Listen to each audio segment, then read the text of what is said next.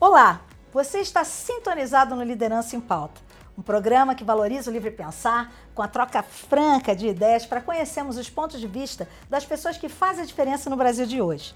Em cada programa, eu estou recebendo aqui empresários, conselheiros, executivos, influenciadores, personalidades, pessoas autênticas, para uma conversa inteligente, com muitos insights, reflexões, bom humor e, claro, uma pitada de provocação. Hoje eu tenho o privilégio de receber aqui no programa a Vicky Block. Querida Vicky. a gente hoje já não sabe se bota a mão, né? Se... Abraço. Assim. Olha, gente, a Vicky, ela é psicóloga, consultora de grandes empresas e grandes executivos.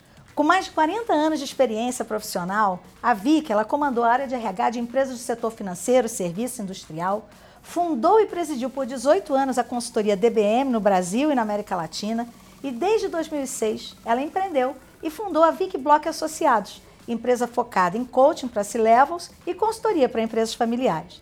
E além disso tudo, ela ainda é professora no IBGC, na FIA e na FGV.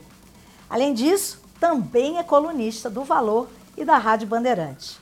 Ao longo da carreira, ela já orientou milhares de executivos, promovendo por meio do autoconhecimento e reflexão sobre o papel de cada um no mercado de trabalho, o que, que eles poderiam fazer diferente ajudando também essas pessoas a melhorarem a sua performance e ter uma vida com mais realizações. Vic, não tenho nem o que falar de agradecer pela sua presença. Pessoal, a gente se conhece há muito tempo. Já fizemos assim, ela com a consultoria dela já fez projetos em empresas onde eu trabalhei no mundo de RH e tivemos o prazer no IBGC de conviver dentro do conselho, no comitê de pessoas lá do que é um comitê de apoio ao conselho do IBGC. Obrigada pelo seu tempo de Nossa, vir aqui. eu estou super feliz de estar aqui com você. É, fiquei cansada de ver você me contar essa história toda, nem sabia. Mas brincadeiras à parte, muito obrigada pelo convite, Cláudia. Cara, você é muito especial, Vic. Gente, a Vic, é, a gente tem uma relação onde eu vejo que muitas vezes nesse nosso mundo corporativo as pessoas elas passam e elas não dizem exatamente o que pensam, sabe? Floreiam, e, e a Vicky, ela tem a generosidade da transparência e de dizer. E consegue falar isso assim de uma maneira suave, que realmente eu acho que fala ao coração de quem ouve. Então, assim, por tudo que você faz, eu já vi, você já fez isso comigo. Então, assim, por tudo isso, realmente, quem lida com você, te contrata, tem que agradecer muito, porque o que você contribui é gigante. Agora, Dado que a gente falou do que você já fez até hoje, eu estou querendo fazer algo diferente. E lá atrás, a Vicky criancinha adolescente, como é que ela era? Quietinha, danada, estudiosa? Como é que você resolveu é, o que, que você queria fazer de faculdade e acabou indo para a área de psicologia? Nossa, Cláudia, é, as pessoas não vão acreditar, mas eu era super tímida. Jura? Muito tímida. Eu tenho uma imagem na minha cabeça que eu nunca esqueço, entrando na sala de visita da casa da minha tia, que ela era uma festa, nem sei do que, eu tinha, devia ter meus três anos de idade, e meus pais estavam lá dentro daquela sala, né? E eu entrei para procurar meu pai. Ah. E aí eu entrei, que eu vi aquela gente, eu, eu virei e encostei no primeiro homem que eu encontrei, achando que era meu pai. Quando eu vi que era um outro homem, eu comecei a chorar sem parar. Por medo, o pavor de entrar naquele lugar que tinha um monte de gente que eu não conhecia. Então eu era muito tímida, nunca fui arteira, mas eu sofri todos os acidentes que você pode imaginar. A minha irmã, que era super arteira, nunca teve. Né? Eu fui, eu fui uma coisa assim apaixonada pelo meu esporte. É, eu fui campeã sul-americana de adestramento. Você Montei tá a cavalo, é a minha vida brincando? inteira. E eu comecei com seis anos de idade é, a montar cavalo. E foi uma paixão e, e eu tenho muita é, consciência de que isso me ajudou muito na minha formação. Sim. Né? Eu e o outro, eu e o outro. E, é e para poder fazer adestramento, você precisa ter uma sintonia com o outro. Né? Que interessante. E, e, e- e, assim uma coisa e uma paixão pelo animal assim uma coisa incrível então Eu tive esse pedaço que foi muito importante na minha vida. Fiz vários esportes, mas esporte mesmo, assim, fixo, é, é, foi o hipismo, né? Uhum. Na escola fui do, da seleção de handball, joguei tênis, nadei, fiz Nossa, de tudo. Nossa, é. Vicky! Mas é, ninguém acredita. É, pois é, soubemos é. um novo lado aí. É. E aí, é, muitas vezes eu falo isso para os meus clientes. A gente não fica sentado na cadeira pensando o que a gente vai fazer, né? Assim, você é. consegue fazer o racional agora, né? Isso. Mas é, eu acho que a minha vida toda eu me interessei pelo outro, porque também me lembro de cenas no meu pai levava a gente para almoçar no domingo e, e eu, eu todo mundo na mesa conversando e eu virava para trás assim para ver as outras mesas. Eu queria entender os outros, o que estava acontecendo Olha. nos outros. Então, o outro sempre foi uma curiosidade para mim, né? Estou racionalizando uma coisa que era intuitiva lá. Uhum. É, fui, fui aluna média, fui uma boa aluna, mas eu fui uma aluna muito interessada em, é, no, no, meu curso colegial tinha filosofia, teve lógica. Eu estudei num colégio, Colégio Santa Maria, que tinha, a gente passava o dia todo no colégio, né? E tinha essas matérias que eram matérias diferenciadas na época, né? Uhum. E eu, nossa, fiquei encantada por filosofia, eu queria fazer filosofia, meu pai... E, e aí, quando foi a época de escolher, eu falei para o meu pai, eu vou fazer vestibular para filosofia, vou fazer para agronomia. E ele falou assim, ó, filosofia você vai morrer de fome. ele era muito engraçado. E agronomia, eu não sou rico para ter uma fazenda. a agronomia tinha muito a ver com a história do cavalo. Sim, né? exatamente. Né? meu padrinho tinha uma fazenda no interior e eu ia para lá nas férias e tal. E a terceira opção foi psicologia. Eu tinha uma curiosidade enorme pelo ser humano. Então, filosofia, psicologia era uma, era uma é, coisa. Eu falei, não, eu vou fazer psicologia porque depois eu posso fazer a filosofia se eu quiser, né? E foi para a decepção do meu pai, porque ele queria que eu fosse para o mercado financeiro, como ele era, né? Mas eu amei de paixão meu curso, né? Então foi uma opção, vamos chamar intuitiva, tá? Sim. É, não é uma coisa que a gente fica elaborando, é. né? Hoje tem muito mais recurso para você, muito mais informação, é né, Cláudia? Fazem direto teste de eu tô, aptidão. Eu, eu, eu, sou velhinha, né, Cláudia? Então eu estou falando da década de 60, né? Eu tenho 70 anos agora, né? Para. Então eu estou falando da década de 60 que eu fui estudar psicologia, na, eu entrei na faculdade em 70. Na PUC, fiz PUC. Você fez PUC Psicologia? Fiz PUC Psicologia. E como que foi a sua entrada no mercado de trabalho? Por onde começou a sua carreira e qual foi o lugar que você teve a sua primeira liderança? Já que a gente está no programa Liderança em Pauta, né? Bom, Cláudia, na psicologia eu já descobri o que eu queria, o que eu queria seguir como conhecimento. Olha só, todo mundo que entra na psicologia quer fazer clínica, né? Hum. Pelo menos na minha época era assim, né? É, e era, a, vamos dizer assim, a área mais é, provida de conhecimentos, de estudiosos, todo mundo ia fazer terapia, aquela coisa toda. É, o curso tinha três especialidades na época, era a clínica, educacional e organizacional. Uhum. O meu curso foi de seis anos, né? E uma carga grande de, de neurofisiologia, neuropsicologia, neuropatologia, é, era um curso muito, muito, muito bom. Mas eu me encantei com a psicologia social logo de cara. E no terceiro ano eu tive um negócio que chamava dinâmica de grupo. Ai, gente, é demais essa área. E aí, o que, que aconteceu? O grupo que dava aula de dinâmica e, e o grupo de psicologia social, os professores, eram uma, uma turma quase, né? Uhum. E, e, eu, metida do jeito que eu. metida tímida, você veja como é que é, né? Eu pedi para ser monitora da cadeira de dinâmica que não tinha o direito a uma monitoria. Eu fiz de graça. Por quê? Porque eu gostei tanto que eu pedi para os dois professores me deixar fazer é, a monitoria e eu ficava lá preenchendo é, falta de aluno, arrumando material, mas eu vivia com eles a administração da porque você fazia técnicas de dinâmica. Isso. Nossa, eu ficava assim, para mim aquilo era a minha felicidade, entendeu? E por aí eu comecei a entender a questão do homem dentro de um ambiente organizacional, né? Psicologia social, mais Sim. isso e tal. E eu disse, ah, eu vou por esse campo. Até porque eu achava, nessa época eu já fazia terapia, eu achava que eu não podia. Como que eu vou sair da faculdade com 20, sei lá, 3 anos e você, psicóloga clínica? Eu achava que tinha que rodar a bolsinha na calçada isso, um pouco, né? Isso aí. É, e fora isso, todo esse meu interesse. Então, eu saí da faculdade, é, eu fui estagiar já com um dos meus professores, que hoje é meu sócio, João Mendes, que foi meu mentor de Nossa, vida e de carreira. não sabia. É de é. lá que você conhece o João é, Mendes, então? João, É, o João foi meu professor na faculdade. Né? Olha. Né? O João e o Dino Besquitza, é, Galvão Bueno. E, e eu fui, então, eu fui trabalhar com o João, como estagiária do João. É, nós tínhamos um, um, vamos dizer assim, um, um, mentor máximo que era da, da PUC, que era o Valdir Biscaro, que era o nosso chefe. Uhum. E eu comecei a trabalhar num banco, que hoje não existe mais nenhum dos dois. Acho que.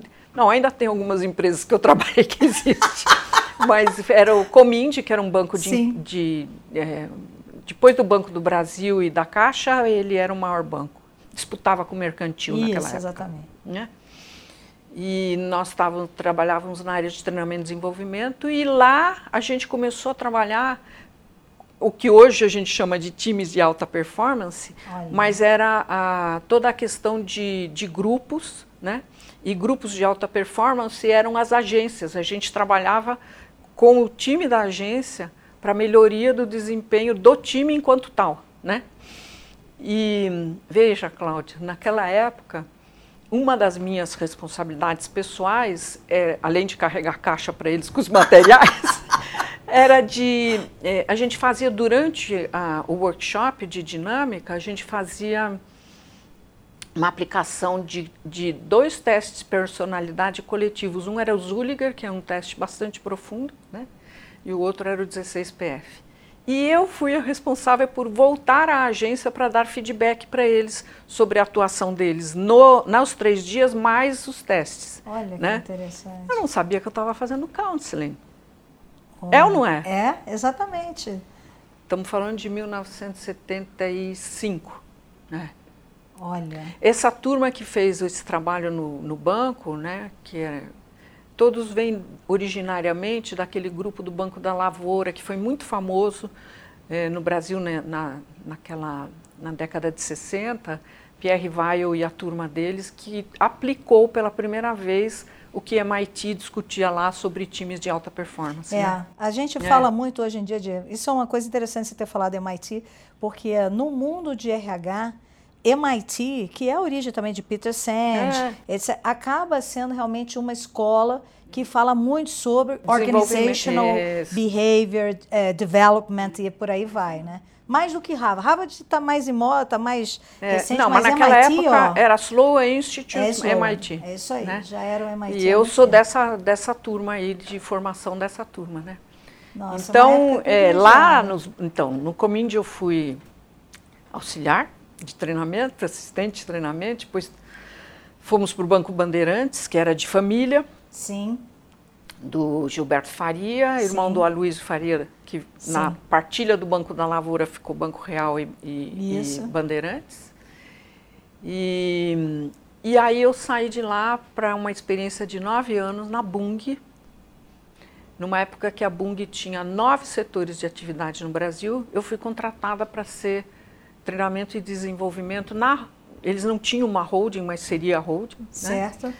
Onde eu encontrei o cara que fez a diferença na minha vida profissional, além do João, que foi o Homero Luiz Santos, que foi meu chefe. Maravilhoso, né? Não me, me formou, é. E que me deu a primeira oportunidade, depois de ser responsável por uma área é, centralizada de recrutamento e seleção lá no Centro Empresarial de São Paulo. Sim. Então, eu é, era responsável por uma área que contratava desde os garçons, porque aquilo era um empreendimento da Bung, Sim. né? Até os primeiros níveis da, da Bung, né? Uhum.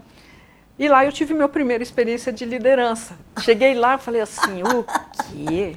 Eu vou ficar trabalhando em recrutamento e seleção, vou virar tia Vicky aqui, não, mas não tem chance. Né? Pensei comigo. Né? E transformei aquilo num lugar que assessorava os primeiros níveis da organização Muito e tal, bem. em processos seletivos, aí sim, com. Eu era uma headhunter interna. É isso. Entendeu? Mudou. Antes, saía, antes entrava a vaga e cuspia candidato, né? isso. né? É, eu transformei aquilo num, numa outra coisa. Eu, eu, sempre fui um pouco assim, sabe, é. De não, não olhar para as coisas e dizer assim, isso aí está muito convencional. E aí, assim, você foi da Bung nove anos, depois você foi para onde? Porque eu tô curiosa quando apareceu a DBM na sua Agora, vida. Foi então, nessa hora? É, a Bung foi a minha última experiência como, como executivo. Certo. Né? De, da área de holding, eu fui depois para a área química, que um dos acionistas resolveu transformar a área de recursos humanos da área química, que era a responsabilidade Sim. dele, numa área paradigma. Então eu fui para lá responsável por tudo que dizia respeito ao que hoje nós chamamos de soft skills, mas era treinamento, desenvolvimento, é, é, seleção, avaliação, benefícios estava comigo também, porque ele achava que benefícios não eram uma atividade, era uma coisa dentro de, do cuidado com, com o ser humano. Né? Mas aí, quando chegou mais ou menos em 87, eu dizia assim: tá bom isso aqui. É, todas as coisas que eu fiz de projetos que eu achava vitais para a empresa ficavam na gaveta e começaram a me chamar para fazer coisas que eram muito pontuais. Sim. E eu disse, não. E aí, quando eu resolvi sair, e aí eu já estava, eu saí da faculdade sempre dei aula. Certo. Mas aí eu fui em 84 dar aula na GV com o Cabreira, ah, outro grande mentor da minha vida sim, profissional. Incrível pessoa. E aí, em 87, eu disse para ele, Cabreira, eu vou sair. Aí ele falou assim: vai sair fazer o quê? Eu falei: você não tem a menor ideia do que eu vou fazer, eu sei o que eu não vou fazer. né? Não volto para uma outra organização. Ele falou: mas vai fazer o quê? Ele falou: olha, 87, eu falei: eu adoraria trabalhar com counseling. Mas isso, essa palavra nem existe no Brasil, é. entendeu? Ninguém sabe o que é isso. Eu falei, acho que eu vou fazer o que você faz, porque é o mais próximo de eu estar próximo de um indivíduo discutir com ele a carreira dele, olhar para uma organização, para a estratégia dela e fazer esse casamento. Né? Ele disse: Ah, não, então nós precisamos conversar. Nessa época, a DBM Inc., é, que para quem não sabe era a maior empresa de outplacement do mundo, nós, quando nós falamos em década de 80, Estados Unidos já tinha passado no final da década de 80 pelo, pelo é, impacto da globalização. Certo. E milhares de pessoas perderam seus empregos, tinham 25, 30 anos com a empresa. Olha, e aí o Mr. Drake e o Mr. Bean, DB, eram headhunters e as empresas que os contratavam para fazer seleção disseram, olha, agora vocês precisam nos ajudar. Essas pessoas estão saindo, elas nunca foram para o mercado, vocês precisam ajudar a escrever o currículo. E eles rapidamente descobriram que não adiantava você escrever o currículo para alguém, você tinha que ajudá-lo a se entender como profissional, porque essas pessoas, você falava assim, é, Cláudia, é, qual é a sua é, vida profissional? Você, ah, eu trabalhei na Brahma. Aí você, o que, que você fez na Brahma? Ah, era ótimo lá. A gente fazia cada programa, e aí, não, não, mas me diz a tua contribuição. Acho que nem perguntava isso, porque naquela não, época nem, nem perguntava. Essa né? palavra. Né? Então, então, o que, que eles descobriram? Primeiro, vamos criar a condição do autoconhecimento. Na sequência do autoconhecimento, a gente discute o projeto de vida e de carreira. E aí, eles, e aí depois que ele, o indivíduo decidisse se era um novo emprego, se era um negócio próprio, se era vida acadêmica, se era o que fosse, se desenhava o projeto e se apoiava o indivíduo até ele ter a atividade profissional. Então era uma coisa absolutamente diferenciada. E aí o Cabreiro me falou, então, esse pessoal lá está querendo vir para o Brasil, apertado lá pelas multinacionais, é, e a gente não pode fazer porque nós somos headhunters, trabalhar nas duas pontas não, tem, é, não é ético, e a gente pensou em você, mas não te acionou porque você era off-limits para nós, porque eu, eles trabalhavam para mim, o Panelli, o Mota e o Cabreira. Agora que você quer sair, eu falei, Cabreira, não vou ficar escrevendo currículo para os outros, que era o que a gente conhecia no Brasil. Ele falou, não, não, não, não, você vai lá ver. E eu fui. Cláudia do céu, eu fiquei que nem criança dentro de, Parquinho. sabe, um par... chocolate, fábrica de chocolate, entendeu? Coisa pra caramba pra fazer. Os, a cúpula da empresa era PhD em psicologia, entendeu? Nossa. A conversa rolava, sabe? A conversa rolava. E aí eu vim para o Brasil e falei, quero fazer isso aí. Mas eu, quando falei quero fazer isso aí, eu estava pensando eu fazer o processo com os indivíduos. Aí, os três tinham escolhido alguém para ser sócio da empresa, da DBM. Uhum. E essa pessoa, que é uma pessoa que eu amo de paixão, porque, é, além de tudo, me deu a chance depois de ser sócia da empresa, é o Diogo Clemente, que você conhece bem. Isso ele estava saindo da Ford para sua aposentadoria e ia montar a DBM no Brasil com os meus sócios. Só que aí acontece a Auto Latina.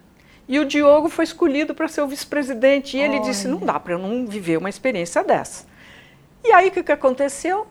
A Viquinha aqui abre a porta e está sentada sozinha dentro da empresa. Abrimos as portas da empresa e eu estava lá sozinha. Tinha a sala do Diogo, que, enfim, foi minha sala. Nunca tinha montado, nunca tinha me preparado para ter um negócio, né? É... E é diferente, né? Quando a gente é executivo, que todo final de mês pinga, né? Ou professor, que a gente dá aula, sabe que vai pingar. Mas quando você abre um negócio novo, seja trazendo lá de fora, seja a própria companhia, é assim, é, cadê o cliente, né? Tem que ir à caça. Como é que como toca o faz? telefone? Isso. Ô, Cláudio, agora me deu um insight. Tem uma coisa que é, você vai notar na minha toada, assim, já, já aconteceu nesse pedaço que eu te contei. Eu não sei como é que uma tímida sempre se empurrava para a ponta do, sabe, do penhasco. Sim. Eu sempre fiz isso na minha vida. De um lugar para o outro que eu fui, por exemplo, como que uma tímida pede demissão de uma multi argentina, naquela época tinha 22 mil funcionários, nove setores de atividade, e vai sair para um negócio que ninguém nem conhecia direito no país. Quando eu fui me despedir dos, dos executivos da Bung, eles diziam assim: você enlouqueceu. E eu falava assim: não, eu quero. Eu, mas assim, não tinha essa coisa de saber salário, benefício, eu não, nem perguntei, entendeu? Você e fui. E fui. E fui, eu acho que é, talvez até a gente contra essa explicação espiritualmente falando, mas, mas eu fui. E, e eu fui, e aí, quando o Diogo não veio, é, o Santo Cabreira me, me, me ajudou na minha vida, né? É, ele abriu, ele, primeiro ele começou a me ensinar é, como fala em público. Como fala em público? Imagina eu subir num palco para falar. E ele tem uma voz impostada, né? É. Parece o locutor ele É. falando também. todo- E eu, euzinha assim, morta de medo, né? E ele dizia assim: você faz o seguinte, você escolhe uma Cláudia lá na plateia e fala para ela. Você vai ver que aos poucos você vai se soltar. Olha, né? É, aí, então, eu comecei a aprender que eu não estava vendendo um produto. É, logo que eu comecei a fazer o trabalho, eu percebi que aquilo era uma causa, entendeu? Era uma coisa assim. é, nós que trabalhamos em recursos humanos sabemos que a gente aprendeu a contratar, a gente aprendeu a desenvolver, a gente não aprendeu a demitir. é isso aí. Até hoje a gente não sabe. Eu vejo as barbaridades. Eu achei que eu tinha deixado um legado, mas não deixei, porque eu vejo as barbaridades que aconteceram agora com esse monte de desempregados. Né? É isso. Então, para mim, aquilo virou uma causa, uma paixão. Então, eu comecei a ensinar para o mercado a coerência da prática dos valores, né? Quando você diz que quando você contrata e promete um monte de coisa, você tem que fazer isso quando você demite também, né? Muito bom. E, e aí esse processo todo de, de levar o indivíduo a um novo patamar, aquilo foi uma paixão para mim, uma paixão. Então, Muito bonito. é, eu fui para a DBM sozinha, depois eu, eu, eu Eu me emocionei. Bonito, bonito isso que você falou, né? Porque a gente vê muito isso no mercado, né? Todo mundo contrata é, muito, vendendo, às vezes, muitos sonhos, e depois não tem essa paciência da orientação. O que você falou do que você orientava, da consciência do cara saber o que ele fez, até para ele poder falar, é um trabalho belíssimo, que demanda realmente muita leitura ah, e... do outro, né? Essa, essa, essa, esse genuíno interesse pelo outro. Genuíno interesse pelo outro. É, eu contratei meus consultores depois. Primeiro ano eu fiquei meio, é, não, eu fiquei quatro meses sozinha. Hum. Daí depois já não dava, porque era assim, já não dava, parece que tinha um monte de gente. Não, mas como o processo era muito individualizado, eu não conseguia fazer mais do que cinco, seis pessoas e fazer ao mesmo tempo todo esse processo.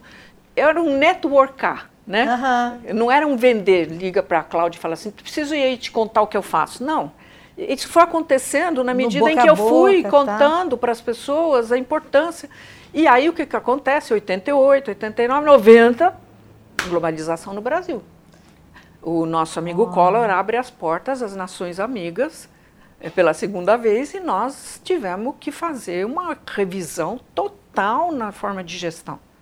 É, eu acho que tiraram quatro layers das organizações na época que eu estava na, na década de 90. Né? Nossa, né? Então, é, muita gente, muita gente é, obsoleta. É muito dura essa palavra, mas muita gente obsoleta. E essa e eu, então, eu queria falar da contratação dos meus parceiros, dos meus consultores, porque eu contratei os caras que tinham o mesmo sonho que eu, que era de verdade fazer diferença na vida do outro. É. Porque nós íamos pegar pessoas que precisavam de gente legitimamente interessada nelas. Então nós começamos 88, 89, 90, é, ainda projetos individuais, primeiros níveis. Ninguém falava em outplacement né, nesse é. país. Daí começou a descer um pouco para média gerência, não sei o quê. A proposta da DBM era unlimited, ou seja, nós ficamos com ele até ele achar uma solução na vida. Né? Ah. É, e aí, em 91, eu fiz meu primeiro projeto em fábrica. A Ford fechou a fábrica de motores no país. E o Diogo lembrou de mim, e, ó, lembrou de mim, mas o Diogo nunca esqueceu de mim. é, e aí ele Te me chamou, deu, né? me chamou, e foi o primeiro desenho de projeto que eu fiz de consultoria upfront, não pegar o cara já demitido, Entendi. mas ajudar a organização a desenhar um programa que tivesse um tratamento digno para as pessoas. Cláudia, foi uma coisa inacreditável. Eu lembro, agora estou lembrando, até me emociono, porque nós decidimos trazer o cara de compras, porque a gente falou para ele: você vai fazer um book de todos os operários dessa empresa e você vai levar como se fosse é como se você estivesse indo entregar peças da Ford, você vai, você vai é, defender a contratação desses caras nas empresas que foram fornecedoras, clientes, enfim. Nossa, Cláudia, você não montei o primeiro centro de orientação de carreira que é, tinha um conceito parecido nos Estados Unidos, mas eles nunca tinham feito um projeto não. desse. Aí, para atender os funcionários. Bom, resumo da ópera em quatro meses. Nós, nós recomendamos o anúncio um ano antes. A, a fábrica de motores ainda neste ano foi premiada como a melhor produção da Ford no mundo. Nossa. E aí no fim do ano, quando eles fecharam, é, 70% já estava recolocado, faltou muito pouca gente.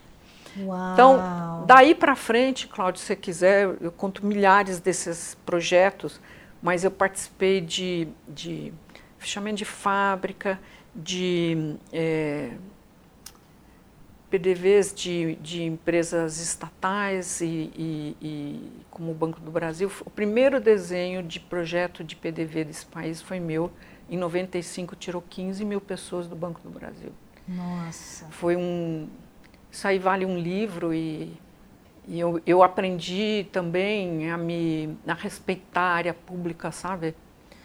É, depois eu trabalhei com o governo direto, Sim. né? Governador Brito, Covas, o próprio Fernando Henrique, governo federal. Eu fiz programas para eles todos.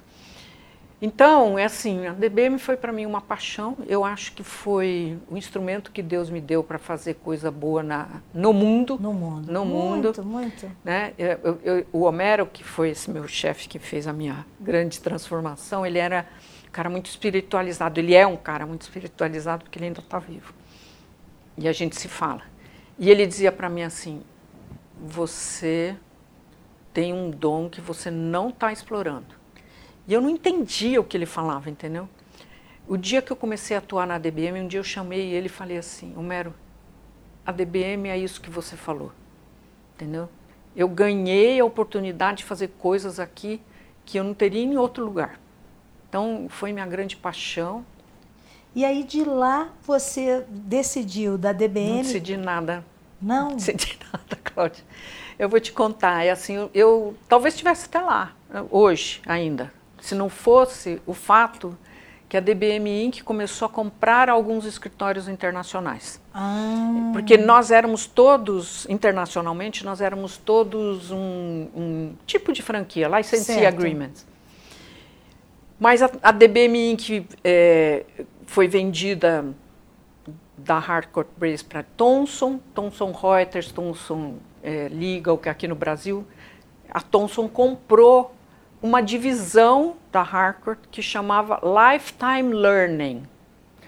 É, por que, que ela comprou? Porque nesta divisão tinha empresas que faziam treinamento de corretor de imóvel. Nos Estados Unidos isso é, Sim. você sabe, muito Sim, comum, né? Exatamente. E a DBM estava pendurada lá por um mero acaso, porque não tinha onde pendurar. E eles compraram e não sabiam nem o que, que, que era aquilo.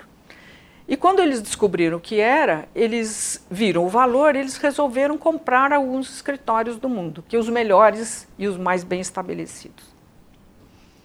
Aí eles começaram, né? E eu assistindo. Começaram com a Inglaterra, daí depois foram para a Suíça, daí Canadá.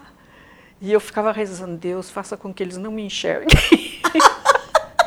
Só que eles enxergaram, porque a gente, além de tudo, a gente era muito criativo. Por exemplo, na DBM é que o João e eu desenvolvemos uma metodologia de coaching em 1992, que a DBM usou no mundo. Olha. É, a DBM Brasil, ela produzia todos os materiais, vídeos, como eu estava contando para você aqui, antes da gente começar, é, e já eu já transformava para os meus coleguinhas da América Latina que não tinham dinheiro para fazer isso, porque era tudo, tudo país pequeno. Então, eles adoravam a gente, né? E aí, quando eles viram o resultado que a gente tinha, eles vieram, né? Aí foi um horror. Eu chorava sem parar, sem parar. E aí eu fui conversar com meus sócios, né? E aí é, três santinhos falaram para mim que eu podia fazer o que eu quisesse, que eles topavam. Mas eu fiquei assim, eles eram investidores, né, Cláudia? Sim. É, quem que ia comprar DBM quando eu tivesse meus 70 anos? Ninguém, Uhum. né? É, aí fomos e voltamos, sabe aquela coisa? Eu fiquei enrolando os americanos e, e vivia chorando, ia para terapia, discutia e bom, resumo da ópera a gente resolveu vender. Eles queriam eu na mesa de negociação, que também foi outro horror, que é negociar o teu bebê, né? É, os meus consultores ficaram absolutamente revoltados, queriam me matar, entendeu? E, e aí, é, então, aí aquilo que eu ensinava para os outros, eu estava vivendo, que É era deixar de fazer coisas de um jeito para ter que fazer de outro, né? E aí é, eu descobri uma coisa, né? Que a causa você não vende, a causa você leva. A causa é tua, entendeu? E aí eu só redefini a forma de fazer a minha causa. Né? A, a Vicky Block Associados à VBA, ela tem, ela foi é, montada por mim, pelo João, que o João também foi trabalhar comigo na DBM, isso eu não contei, mas eu levo meus queridos comigo, né? Sim. O João, eu e o Luiz Visconti montamos a, a, a VBA com uma causa eh, primordial, que é o que eu- até hoje eu, eu faço, que é a gente acredita que se a gente ajudar as lideranças né, a ter uma consciência maior do seu papel, não só seu papel como líder de uma estrutura organizacional, mas líder de um como papel social né, na sociedade, como liderança cidadã, o país e o mundo poderá ser melhor. Sim. É muito como é que fala? Eu, eu, eu, eu acho que eu estou viajando um pouco na maionese, mas eu acredito mesmo que quando eu tenho um interlocutor, um cara que quer ter essa interlocução, eu consigo fazer com que ele tome consciência da potencialidade Sim. que ele tem, entendeu? Agora, a VBA, né, é, ela também chegou a trabalhar com outplacement ou não? Você já direcionou para um trabalho de, de coach e de te, consultoria, é, né? Isso tem um motivo, né?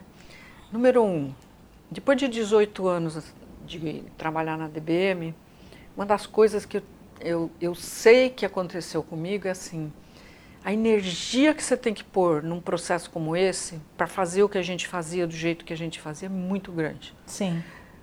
Por exemplo, nós abrimos um escritório no Rio. Sabe como é que eu abri o escritório do Rio? O dia que eu hum. conheci a Vicky Block do Rio. Porque eu não conseguia imaginar um escritório lá longe uhum. que eu não estivesse vendo se tudo que é aquilo que eu acredito está fazendo, está sendo feito. Entendeu? Uhum. E a, coisinha maravilhosa da Sandra Marques foi a pessoa que eu encontrei quando eu fiz um processo de fechamento das agências do Chase no Brasil. Ela era Nossa, a RH lá. Chase, é isso aí. Entendeu? E quando eu conheci a Sandra, eu olhei para ela e a gente começou a discutir o projeto. Eu falei, vou abrir meu escritório. Porque já, já o mercado já pedia, né?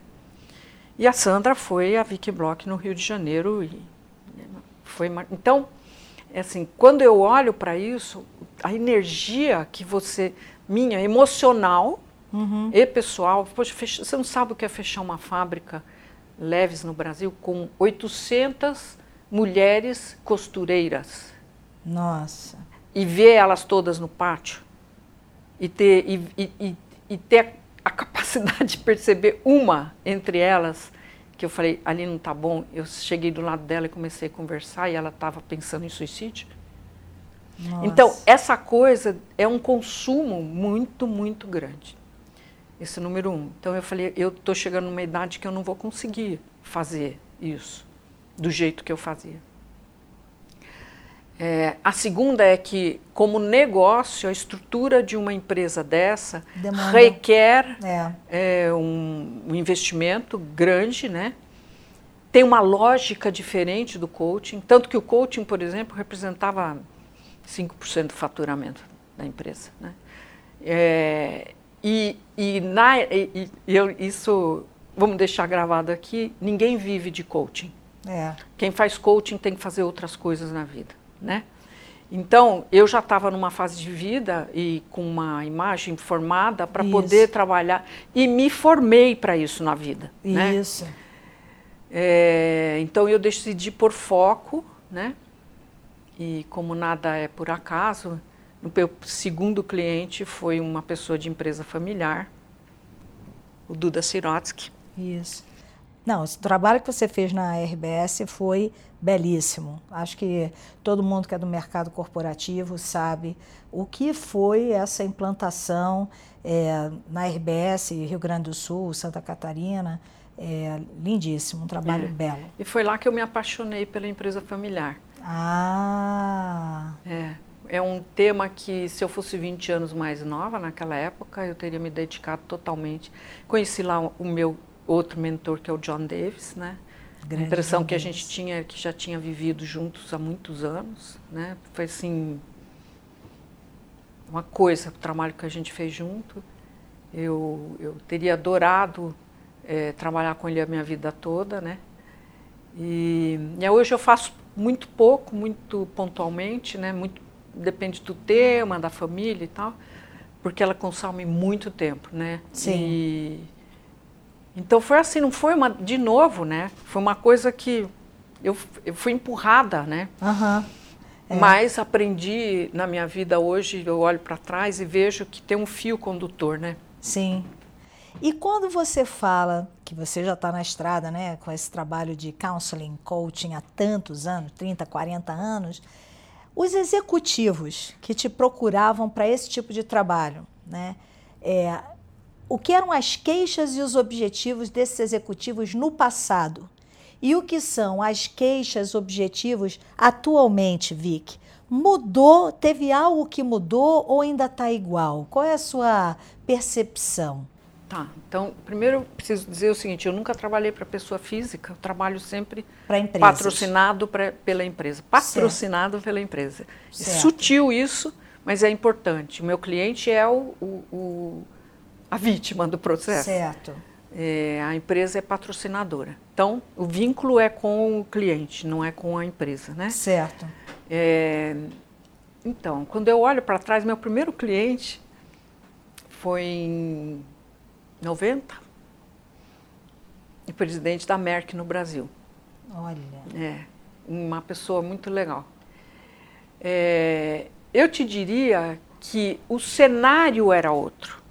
As demandas de desenvolvimento desses clientes eram outras, né? Mas tem uma tônica que é a mesma. A gente está sempre falando do que todo mundo fala de soft skills, nós estamos falando disso. É, normalmente, quando este indivíduo vem para mim, o que a organização está falando é assim: olha, tem um cara muito bom aqui, né? É, e a gente precisa que, precisa que ele melhore, desenvolva, é, aprenda ou, ou controle uhum. coisas que ele faz para ser uma liderança melhor. Esta é a tônica do que eu tenho é, convivido, né?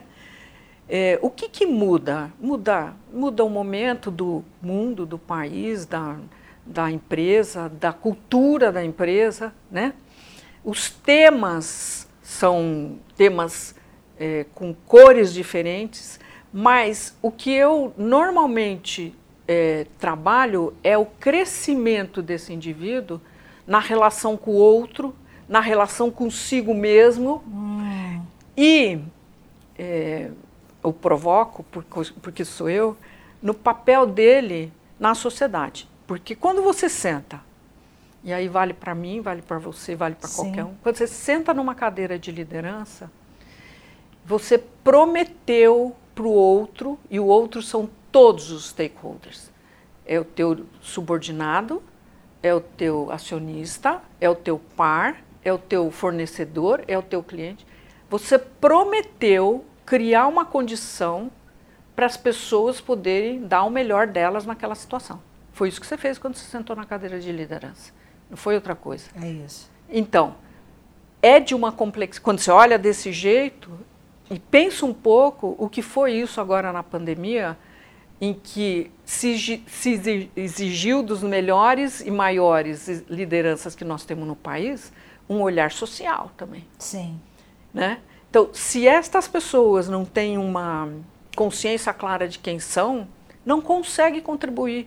Aliás, atrapalha muitas vezes. É. Né? E você falou da pandemia, né? Eu, bom, a gente acaba lendo, né? Eu acho que todos nós estamos vendo aí a pandemia trazendo algo que, a meu ver, já existia, mas não era tão falado abertamente, que é toda essa questão de depressão, burnout, é, problemas com saúde mental acontecendo com os executivos. É, qual que é a sua, a sua leitura? Você acha que isso já existia? A pandemia realmente agravou essa situação? E o que, que você tem dado como recomendação aos executivos que você tem encontrado nessa situação de, vamos dizer assim, vulnerabilidade até? Tá. Para mim não é novo. É, eu também acho que não é. O que aconteceu foi só a exacerbação do processo. É isso aí. A gente vem num ritmo de desgastar nosso cérebro. Hum. É, tem pesquisa à vontade sobre isso, mas a primeira vez que eu li um artigo sobre isso, em 2008, 10, um artigo da Harvard, que me deixou muito impressionada, né? Porque ele descrevia o seguinte, que quando o homem das cavernas é, saía para caçar, que ele via o bicho lá que ele ia caçar, ele, dava, ele entrava num, numa situação de estresse, de tensão, Isso fazia com que o cérebro dele fosse é, mergulhado né, uhum. numa, numa descarga química que permitia que ele agisse para matar o bicho e não ser morto pelo bicho. Isso. Certo? Passado esse momento, aquilo pss, desaparecia, o cérebro voltava à atividade normal. O que, que acontece, e já faz muito tempo, né, nesse mundo é, novo, Isso. competitivo, globalizado, o ser humano está em atenção o tempo todo. É isso aí. E você está desgastando o cérebro é, nitidamente, né? fisicamente, estou falando Sim. agora. Isso era uma coisa. A segunda coisa que eles diziam lá era o seguinte: que a evolução do que o ser humano está fazendo no mundo não. É, o cérebro não acompanha esse ritmo de evolução. Porque a, a, evolução do cérebro humano, quando você estuda, você vê que na, no tempo, né, ele evolui muito pouco, muito devagar, uhum. né? Bom, então, dito isso, eu tenho uma tese que é o seguinte: nós já tínhamos muita gente em burnout, em é. síndrome do pânico, eu atendi Nossa. vários em 2006, 2007, 2008. Olha tá? que interessante. Na psicologia não existia este quadro. Quando eu estudei psicologia, não existia. Aí juntou um conjunto de coisas, e nós chamamos hoje de síndrome do pânico, que é o que paralisa o indivíduo, ou ele é, começa a ter dores que não existem, na, não tem doença, enfim. É, então, eu acho que nós não, nós só aprimoramos a tortura, Sim. né? É, a, minha, a minha questão com isso tudo, Cláudia, é assim, o que nós estamos começando a ver de diferente é que a vulnerabilidade, o que você falou, ser vulnerável, se permitir Sim, é mostrar é é, precisando do outro, que, que, as pessoas falam assim, se mostrar ser fraco, não, não é isso. Não. É, se mostrar como você está, permite aí sim que você ajude o outro. Você par dele, ou eu coach, enfim, seja o que for. Então, acho que a mudança que vem por aí é que a gente vai poder falar disso, que a gente não podia. Né? É. Tinha uma coisa do herói, né? É, Mito do herói. É muito né? forte. E, e eu tenho uma tese que você, você hoje, lá no conselho do IBGC, devia. Eu, eu venho falando isso com a Leila e tudo. Eu acho que as empresas, as, os conselhos, nos seus comitês de risco, não têm na sua planilha a saúde mental da liderança. Porque estas pessoas que estão nesse estado tomam decisões dentro da empresa, é. ou não tomam decisões dentro da empresa. E nós não temos um acompanhamento desse processo, é. nem para ajudá-los, nem para se prevenir das coisas que podem acontecer. E sabe o que é muito interessante, assim, é, quando você começou, né, na, na, logo no início aqui da nossa conversa, você falou sobre empresas de alta performance, né? E se você me perguntar, eu acho que a gente usa a palavra alta performance para qualquer coisa, mas muito provavelmente associado com a ideia de mais produtividade, melhores resultados e não necessariamente melhor saúde mental, mais felicidade das pessoas trabalhando, né? Então, assim, aliás, essa é uma curiosidade. Você tem visto a turma aí no mercado mudar a definição de empresa de alta performance? Você sabe que eu dei uma, uma aula recente lá no IBGC e eu tinha um slide que falava assim, não, porque a governança implantando empresa familiar para essa visão de alta performance. Um aluno virou e falou assim, professora, é, isso que você está falando de alta performance, a felicidade está aí dentro? Eu achei Coisa interessantíssimo. Eu ia te falar. É, eu ia te falar, a nova geração é que vai mudar isso. Porque eu não diria nova geração. Eu acho que as pessoas hoje que, que passaram pela pandemia, home office, aquele monte de coisa, todos esses isso. estímulos nos permitiram redefinir nossa felicidade. E, no, e colocar a felicidade como um tema importante para a gente. Eu acho que vai aparecer muito mais disso, Cláudia. Eu também acho. Eu também acho. E prepare-se, que isso é, um, é, um, é, uma questão, viu? É, e é muito interessante, ó, porque ó, essa questão da pandemia, saúde mental, a ver com o que você falou logo no início de empresas de alta performance. E a outra coisa que você falou, que eu acho também que esse momento a gente vai encarar pra caramba, é essa questão, já estamos encarando, do desemprego, é, por conta da automatização. Você falou das pessoas que você herdou obsoletas, né? E um momento que a gente com a abertura do Brasil, a gente teve hordas de pessoas né, perdendo o emprego e a gente vê que hoje isso também está acontecendo. No que é o seu trabalho com as empresas, você, é, de alguma maneira, você vê isso na pauta e você vê as empresas se estruturando para cuidarem das suas pessoas que a, a priori poderão ficar obsoletas? Não. Muito triste eu falar isso para você porque até me emociono, porque eu achei que uma das coisas que eu ia deixar, né, era esse ensinamento do, do, do, do tratamento digno ao, ao demitido.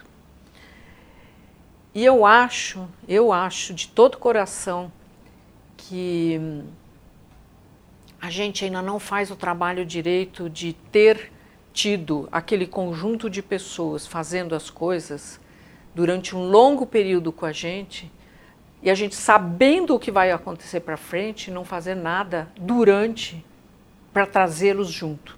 Isso uhum. é uma uhum. coisa é, que me deixa assim mal, sabe?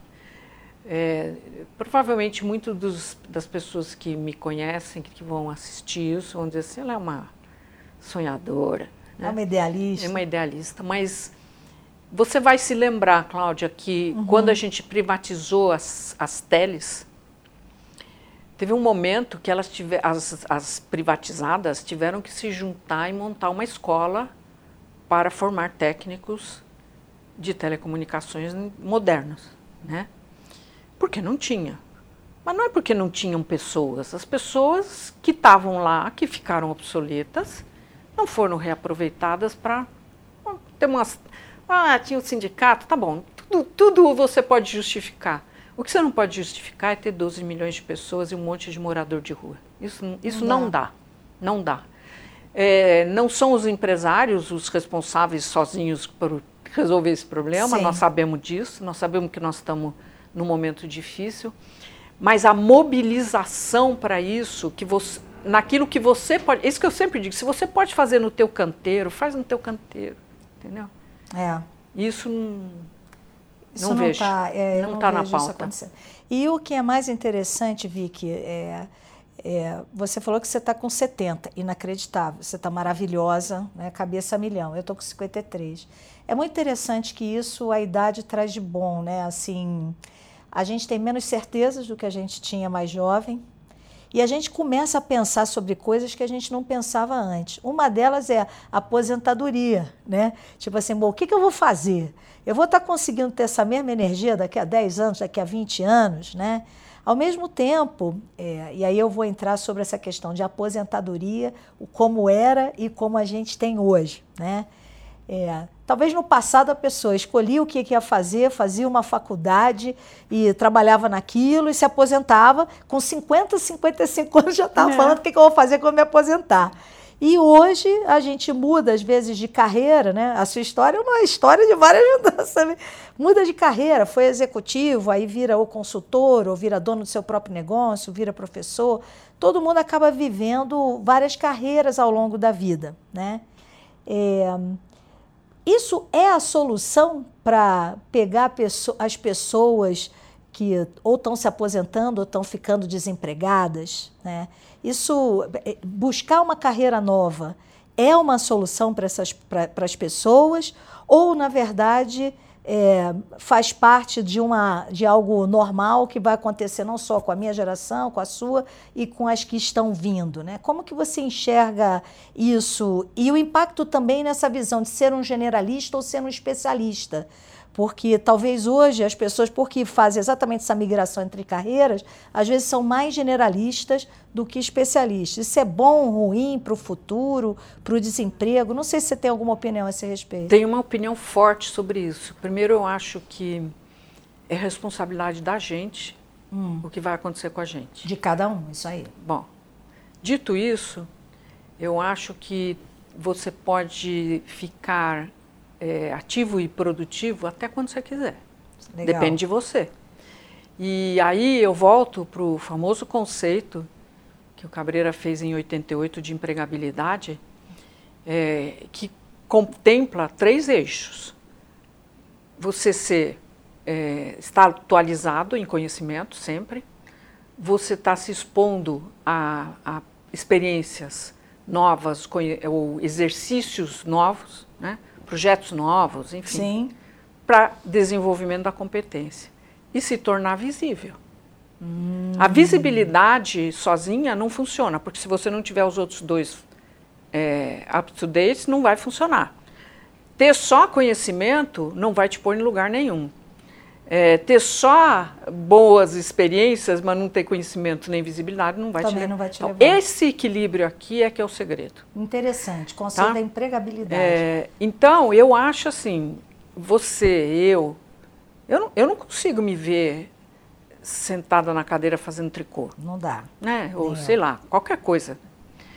É, mas consigo me ver fazendo coisas de forma diferente. É, porque a intensidade é outra, o foco às vezes é outro, né? Por exemplo, hoje para mim dar aula é um prazer, porque eu primeiro só aceito dar aula de coisas que eu faço, uhum. né? É, por quê? Porque eu quero é poder é, trocar, né? Eu te conto o que eu já aprendi, você me conta o que você tem de questões e nós vamos, vamos chegar aqui em algum lugar. Então, hoje em dia, por exemplo, é uma coisa que não requer você fazer isso sete dias por semana, Exatamente. oito horas por dia, né?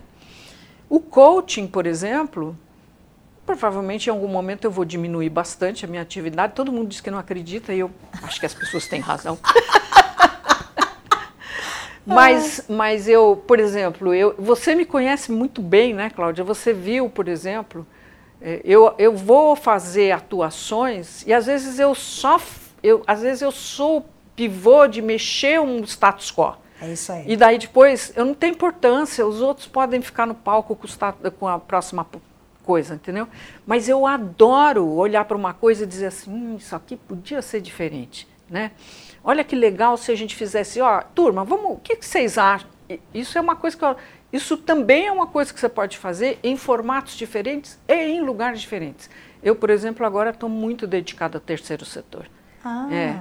Eu estou no é, AC Camargo, tá Camargo, eu estou no, no ICA lá em Mojimirim, eu estou no Instituto Superação.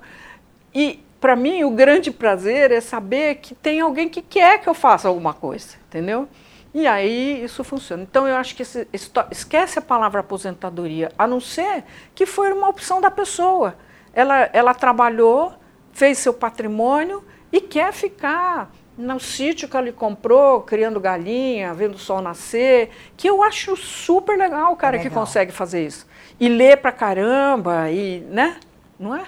E agora o mundo online, né? Que todo mundo, Nossa. com a pandemia, perdeu o, o, que eram as resistências a falar pela é. telinha, né? É, isso foi muito bom, né? A gente também tem que ver o lado bom em alguma coisa. Exatamente. Né? É, e, e, isso eu acho que é, também para essas pessoas que talvez até se vissem aposentando, indo para um lugar ermo, a pessoa hoje já não vai estar tá ermo, né? A pessoa vai, pode estar, tá, nem consegue, vai estar tá conectada com o mundo inteiro. Ai, Deus. Outra pergunta que eu tenho para te fazer, Vicky, é assim: a gente nas empresas, a gente está vendo a entrada aí das novas gerações, né?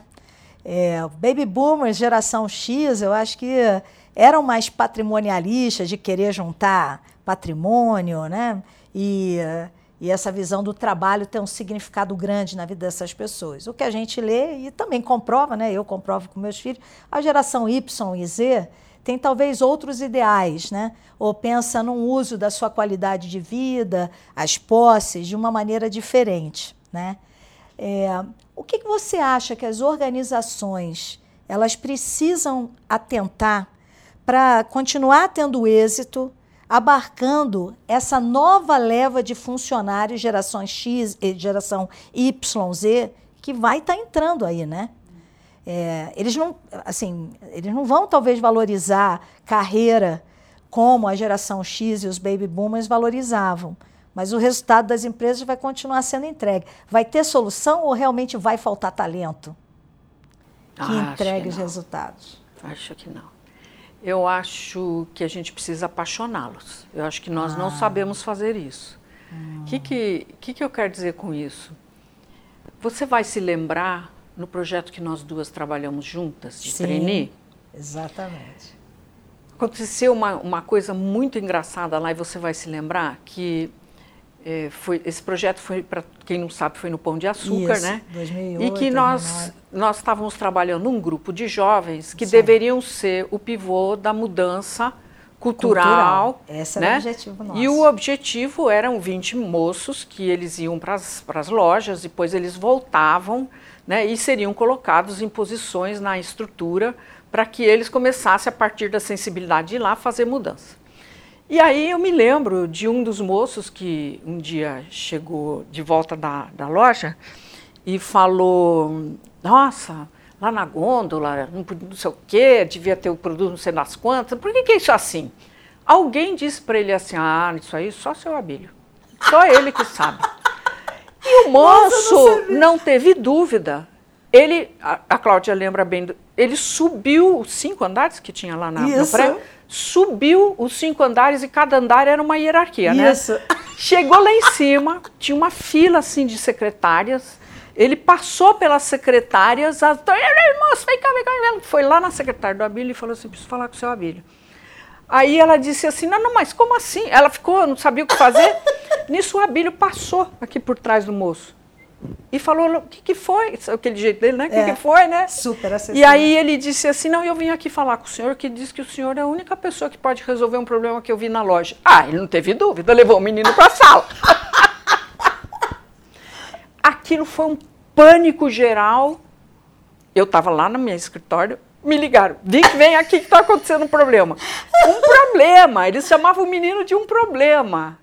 Ó, então, o garoto tamo... querendo trazer a solução. Que ano que foi? 2009. Então, nós estamos em 2022. Te juro que isso pode acontecer de novo.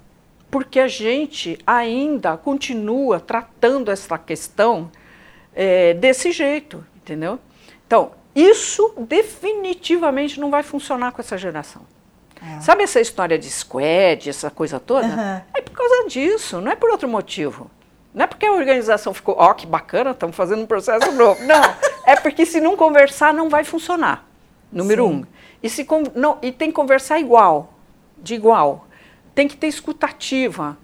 E tem que vender um projeto que você vai entregar. Você promete para os caras na entrada uma coisa, quando chega lá dentro, leva 10 anos para fazer isso é aqui, não, estou fora. Né? Muito lento. Então, é assim, política. eu acho que falta a gente aprender a, a olhar, né? a gente não olha, a gente não vê o fenômeno, a gente não se adequa ao fenômeno. E a gente não. E às vezes eu penso que não, não apaixona porque não é apaixonado, entendeu? É. Então, essa é a minha visão. É simplista, mas é essa. Falando também um pouco dos tempos atuais, né? Eu acho que a gente está vendo cada vez mais, Vic, que as empresas elas acabam hoje tendo um papel, isso pelo menos é meu ponto de vista, de ser uma caixa de ressonância de toda uma série de demandas da sociedade, principalmente nessa questão de diversidade, equidade, né? tudo isso que são temas muito presentes no que a gente tem discutido. Né? E eu tenho dúvida se as empresas estão conseguindo lidar com isso, seja na parte de cima, na cúpula, seja na parte de baixo. Que recomendação você tem, eu diria assim, para a alta liderança da empresa e para o conselho, de uma melhor forma de trazer esse tema para o dia a dia da empresa e que gere de fato algum tipo de mudança? Oh, Cláudia, eu acho que isso aí é um tema muito difícil de tratar, é, porque ele exige a gente reconhecer que todas as pessoas que estão, que a gente chama de liderança, são seres humanos que foram educados dentro de uma determinada cultura. Né? Certo. E que a gente sabe que cultura não muda de um dia para o outro. Certo. E que é, eu, o que eu acho que mais atrapalha esse processo são os, os, as polarizações. Uhum. Atrapalha muito porque é, eu, às vezes, te, te, juro, eu não sei o que fazer em determinadas situações. Sim. E eu preciso, como líder, admitir que não, não, não, sei, não sei, mas fico com vergonha. Então, como a gente não fala de vulnerabilidade na empresa, esse processo não rola, não anda, entendeu? É. Eu assisti, eu fui convidada pela FIA para assistir um curso de diversidade. Ah. Natânia Casado me convidou. E eu fui assistir o curso. Tinha um, tudo pessoal de 30, 35 e que lida com isso, com o tema lá. Lida no operacional. Ô, Cláudia, eles contaram umas histórias lá que eu seria incapaz hoje de gerir. Eu te juro. Nossa. Então, é, é muito complexo. Todos os lados têm razão e todos os lados têm dificuldades. E, portanto, eu acho que não tem um jeito de, de andar isso para frente se a gente não admitir as vulnerabilidades. É. Né? E não admitir que não sabe. Pô, não eu tenho, sabe. É, eu tenho uma filha, eu tenho três filhos, né? Dois meninos e uma menina. E a minha filha, ela tem uma coisa, até pelo colégio que, estudo, que estuda, muito forte de discussão social. Ela me faz perguntas, tem coisas que às vezes eu falo e ela me corrige, mãe, você não deveria estar falando, você não tem lugar de fala para isso. Ou seja, por que, que você quer falar da dor do negro se eu não sinto isso na pele? É difícil. Quando? A gente dava pitaco pra caramba, opinião pra caramba antes. Hoje já tenham cuidado. Pô, você tem lugar de fala? Traga para a sala pessoas que trazem esse lugar de fala. E hum, e aí é isso que você falou mesmo, é os executivos que tinham o poder, o status, e, e era esperado que soubessem de tudo, de repente virar e falar assim, gente, isso aqui eu não sei não. Olha. Isso aqui eu estou reconhecendo, eu tenho algum viés, eu tenho algum preconceito que não está me ajudando a ler ou trabalhar proativamente na solução. Tem coisa mais legal do que ouvir a Luísa Helena falar ela é que ela não sabia o que era é, racismo. É, racismo estrutural? É isso. Ela foi ao Instagram e falou: gente, eu não sabia que isso existia. Agora eu sei o que eu tenho. Como se ela estivesse doente, né? mas, mas não é legal não é. poder admitir significa que o outro pode te dizer também. Fala diferente comigo, não é assim. É. Né? É. Isso é muito interessante. E, Vicky, esse momento que a gente está vivendo agora, eu acho que todas as empresas, a gente está numa fase graças a Deus, mais de metade da população vacinada brasileira, né, vacinada com as duas doses, as escolas voltando, as empresas voltando e muito provavelmente não voltando 100% presencial, aceitando que vão ficar de alguma maneira híbrido, né? É, algumas até direto em home office, né? É, se por um lado o home office ou essa vida híbrida ela traz essa liberdade maior para os funcionários, também é verdade que o acesso está lá no computador, eh, talvez as pessoas fiquem mais disponíveis é, para a empresa a qualquer hora. O que, que você acha que, é, de novo, a liderança, as empresas têm que fazer para ser dado assim o verdadeiro tom correto, para não parecer, bom, agora que você está em casa, eu não sei quanto você trabalha, mas também por isso vou te pedir muito mais coisa e você vai fazer long hours, né? Vai trabalhar depois da hora que, que tem que ser feito para resolver essa equação? Você só faz pergunta difícil, é né? Ele tá é fácil, você não vai. Né? Ô, Cláudio, sabe o que, que eu acho? Acho que falta um pouco de bom senso para todo mundo. Né? É. Essa é a minha opinião. Eu, eu, parece que eu estou simplificando as coisas aqui, mas, na verdade, eu acho o seguinte: ninguém sabe como é que vai ser. Se alguém me disser hoje que sabe como vai como é que vai tratar, é, é mentira. Porque assim, o que, que você mudou na essência? Os rituais. É isso. Todos os rituais da organização, da liderança. Olha esses coitados desses líderes que sentaram na cadeira pela primeira vez, acharam que iam comer o peito do frango e estão comendo a... os ossinhos. Entendeu? E não sobrou nada para eles. Eles têm que começar tudo de novo. Eu acho que a gente pode encarar isso de dois jeitos. Primeiro é excelente oportunidade para você fazer algo diferente. Então, para quem gosta de novas, novos desafios, está aí. Segundo, excelente oportunidade para a gente desenvolver a capacidade de é, entender e fechar pacto com os outros, porque só vai ser assim, não tem outro jeito. Porque se o cara falar que não quer vir trabalhar no escritório porque ele tem uma mãe velha, você não pode obrigar. É isso. Né? E você pode mandar embora? Pode, mas eu acho o fim da picada. É né? Isso. e se o cara é um talento, muito mais. Uhum. Né? É então, como é que acerta esta conversa? Como é que entra num ritmo é, das pessoas falam, ah, novo normal. Não tem novo normal, é tem um novo mundo. Então, esse novo mundo vai exigir muito mais. Acho que vai, vai exigir a gente voltar a ser humano. É isso. É, como é, vamos trocar, vamos decidir, vamos fazer um pacto. Aqui esse grupo vai trabalhar de tal jeito. É, o mínimo que a organização aceita é isso aqui.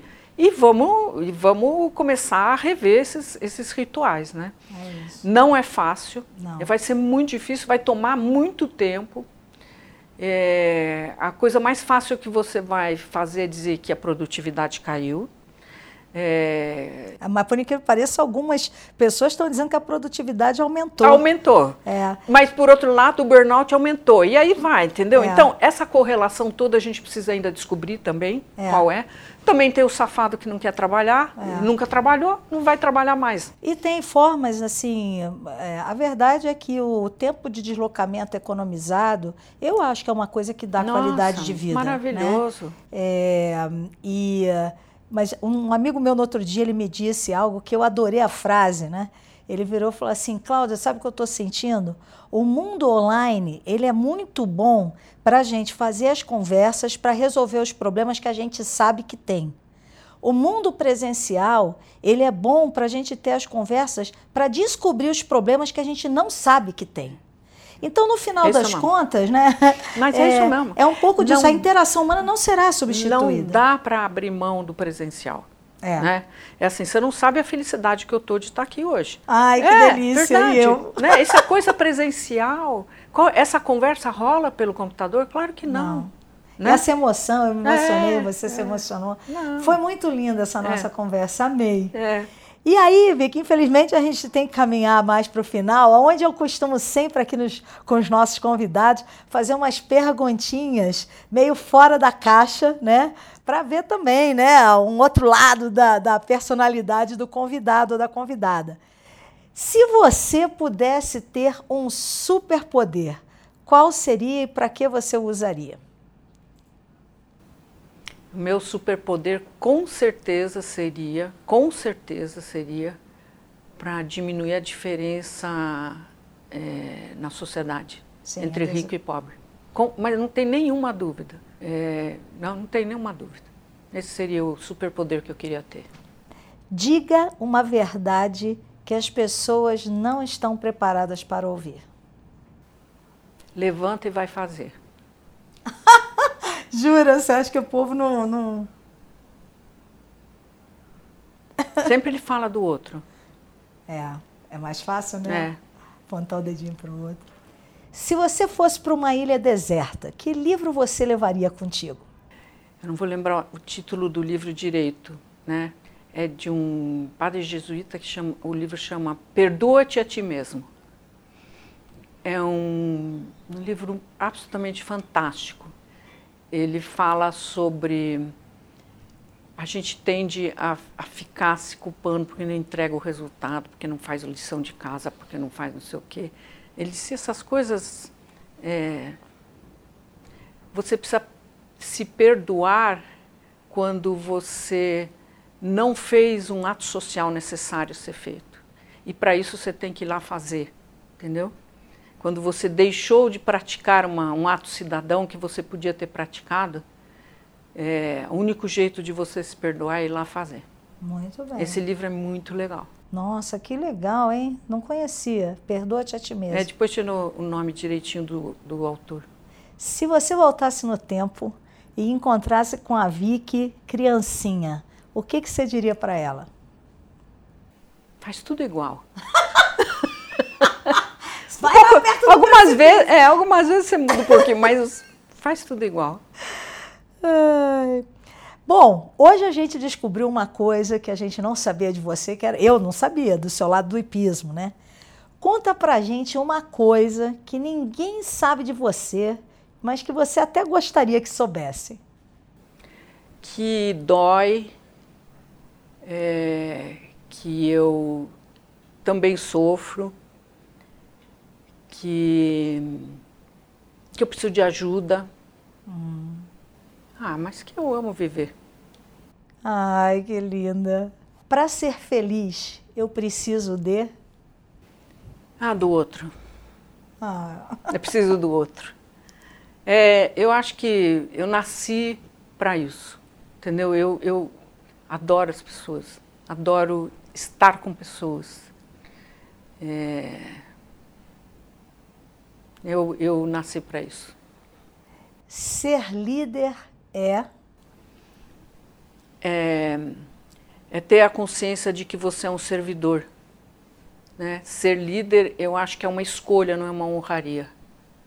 Isso é uma coisa muito importante. As pessoas acham que é uma honraria, né? Eu acho que é uma escolha. Né? Isso aí. Muita gente não tem nem consciência dessa escolha, mas é uma escolha. É uma escolha. É isso aí. É, é porque as pessoas não têm consciência que é uma escolha que às vezes não dá certo. É isso aí. É isso mesmo. Vicky, assim, eu não tenho palavras para dizer o quão foi maravilhoso receber você aqui hoje.